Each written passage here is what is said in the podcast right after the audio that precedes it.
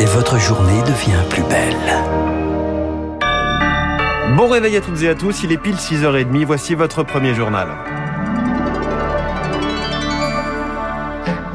La matinale de Radio Classique avec François Geffrier. Et à la une, Augustin Lefebvre, un week-end politique marqué par la désunion de l'extrême droite. Marine Le Pen et Éric Zemmour organisaient chacun une réunion publique samedi à Lille pour l'ex-journaliste, à Reims pour la candidate du Rassemblement national. Son parti tenait tout le week-end une convention. Pour la première fois, un sondage les donne à égalité à 14% d'intention de vote au premier tour. Alors forcément, quand on est adhérent RN, on se pose des questions, partir, rester. Pour certains, rencontrés par Victoire Fort, la réponse est claire. Lisiane et Suzanne votent RN depuis de très nombreuses années et l'arrivée d'Éric Zemmour ne change rien à cela. Déjà, c'est pas un politicien, il n'a pas fait euh, d'études pour. J'ai pas confiance en lui. C'est un, un écrivain, quelqu'un qui est très intelligent, il a une très bonne prestance, mais de là à être président de la République, il arrive là. Tandis que Marine Le Pen, il y a déjà des années, des années qu'elle est dans le système. Antonin, 21 ans, militant des jeunes avec Marine, constate que dans ses proches, Éric Zemmour intrigue. Oui, j'ai deux meilleurs amis qui sont partagés, donc euh, j'essaie forcément de les convaincre. C'est vraiment celle qui peut euh, gagner. Moi, je sens de la sécurité quand je l'écoute. Longévité politique et popularité, c'est justement la formule retenue par son équipe de campagne. Marine Le Pen joue le second tour, cible Emmanuel Macron et s'adresse inlassablement aux classes populaires pour creuser l'écart avec son adversaire. Jérôme Sainte-Marie, politologue et sondeur. Éric Zemmour a choisi un angle très libéral, même ultra-libéral en réalité,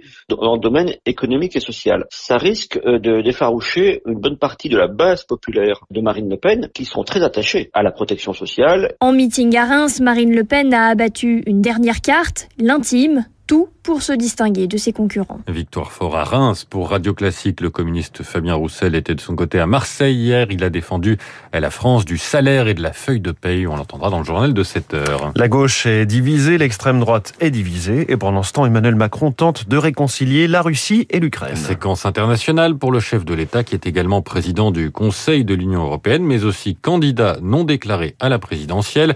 Il se rend à Moscou en fin d'après-midi pour négocier avec son homologue Vladimir Poutine. Il sera à Kiev demain pour rencontrer Volodymyr Zelensky, le président ukrainien. Objectif de cette médiation, parvenir à une désescalade alors que la Russie menace toujours d'envahir l'Ukraine.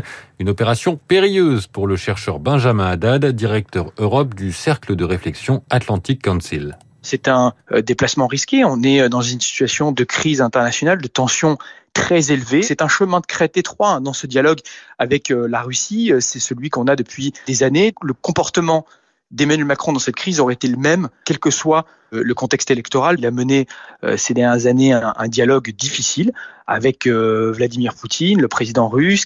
Macron n'a plus rien à prouver en matière de statut international. Quoi qu'il arrive, ce sera utilisé dans le débat politique actuelle. Il y aura forcément des conséquences dans la campagne. Le risque d'échouer est très très élevé. Mais là, bon, on pourra difficilement dire que c'est la faute de la France, parce que même Biden aura échoué, même Erdogan, tout le monde. Hein. Propos recueillis par Lauriane Tout le monde. Après Orpea, autour de Corian d'être visé par une plainte collective pour maltraitance. Une avocate annonce aux Parisiens aujourd'hui en France qu'elle compte lancer la procédure contre le géant des maisons de retraite après avoir reçu plusieurs dizaines de témoignages de familles. L'ancien ministre de l'Intérieur, Claude Guéant, va savoir aujourd'hui s'il peut sortir de prison après deux mois à la santé à Paris. L'ancien maire de Levallois, Patrick Balkany, saura lui s'il va en prison alors que son placement sous bracelet judiciaire ainsi que celui de son épouse a été révoqué jeudi dernier. Comment faire face à la demande d'électricité tout en maintenant les prix acceptables? Pour résoudre cette équation, le gouvernement mise sur le charbon. Un décret assouplissant les limites d'utilisation des dernières centrales françaises a été publié hier au journal officiel.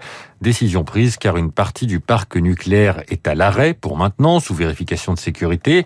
Alors afin d'éviter toute pénurie, on relève cette limite, une solution de secours qui ne remet pas en cause notre politique énergétique selon Jacques Percebois, économiste spécialiste de l'énergie, professeur émérite à l'Université de Montpellier comme on court le risque d'en avoir besoin en février parce qu'il peut faire très froid. Dans le passé, il y a eu des pics de consommation en février à cause de la température très basse. Par précaution, eh bien, le décret prévoit qu'on puisse solliciter un petit peu plus ces centrales à charbon. Si on ne fait pas marcher les centrales à charbon en France, on sera obligé d'importer de l'électricité. Le prix de l'électricité sur les marchés gros est très très élevé et donc il y a un arbitrage économique. Mais ce n'est pas du tout un changement de cap de la politique énergétique. D'ailleurs, le décret prévoit que le recours au charbon ne doit pas dépasser la fin du mois de février février 2022. Il se peut qu'on n'en ait pas besoin. D'ailleurs, le recours aux centrales à charbon de ces derniers jours est faible, voire nul. L'économiste Jacques Percebois répondait à Éric Cuoche. Dans ce contexte, le conseil d'administration d'EDF devrait officialiser aujourd'hui le rachat de l'activité turbine nucléaire de l'américain General Electric basé à Belfort.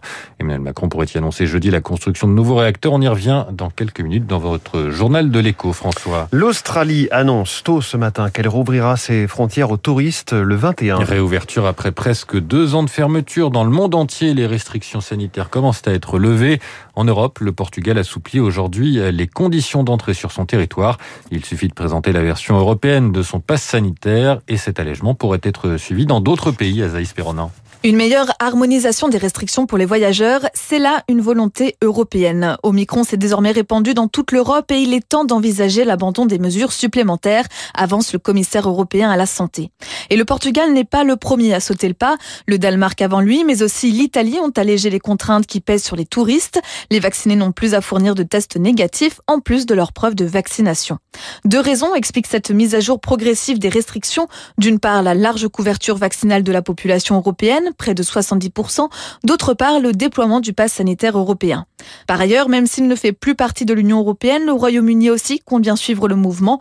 Le Premier ministre Boris Johnson espère même mettre fin à l'obligation d'isolement en cas de test positif courant mars, tout comme il n'y a pas d'obligation légale pour les gens qui ont la grippe de s'isoler, justifie-t-il au journal britannique Le Guardian. Alice Perronin. Et puis Augustin, il y avait du football hier soir. Oui, la Coupe des, de, d'Afrique des Nations remportée par le Sénégal pour la première fois.